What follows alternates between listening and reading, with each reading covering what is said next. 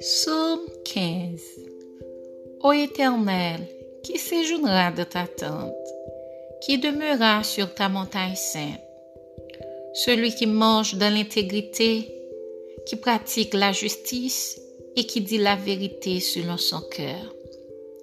Il ne calomnie point avec sa langue, il ne fait point de mal à son semblable et il ne jette point l'opprobre sur son prochain.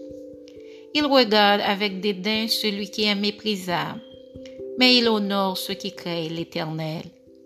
Il ne se rétracte point s'il fait un serment à son préjudice. Il n'exige point d'intérêt de son argent, et il n'accepte point de don contre l'innocent.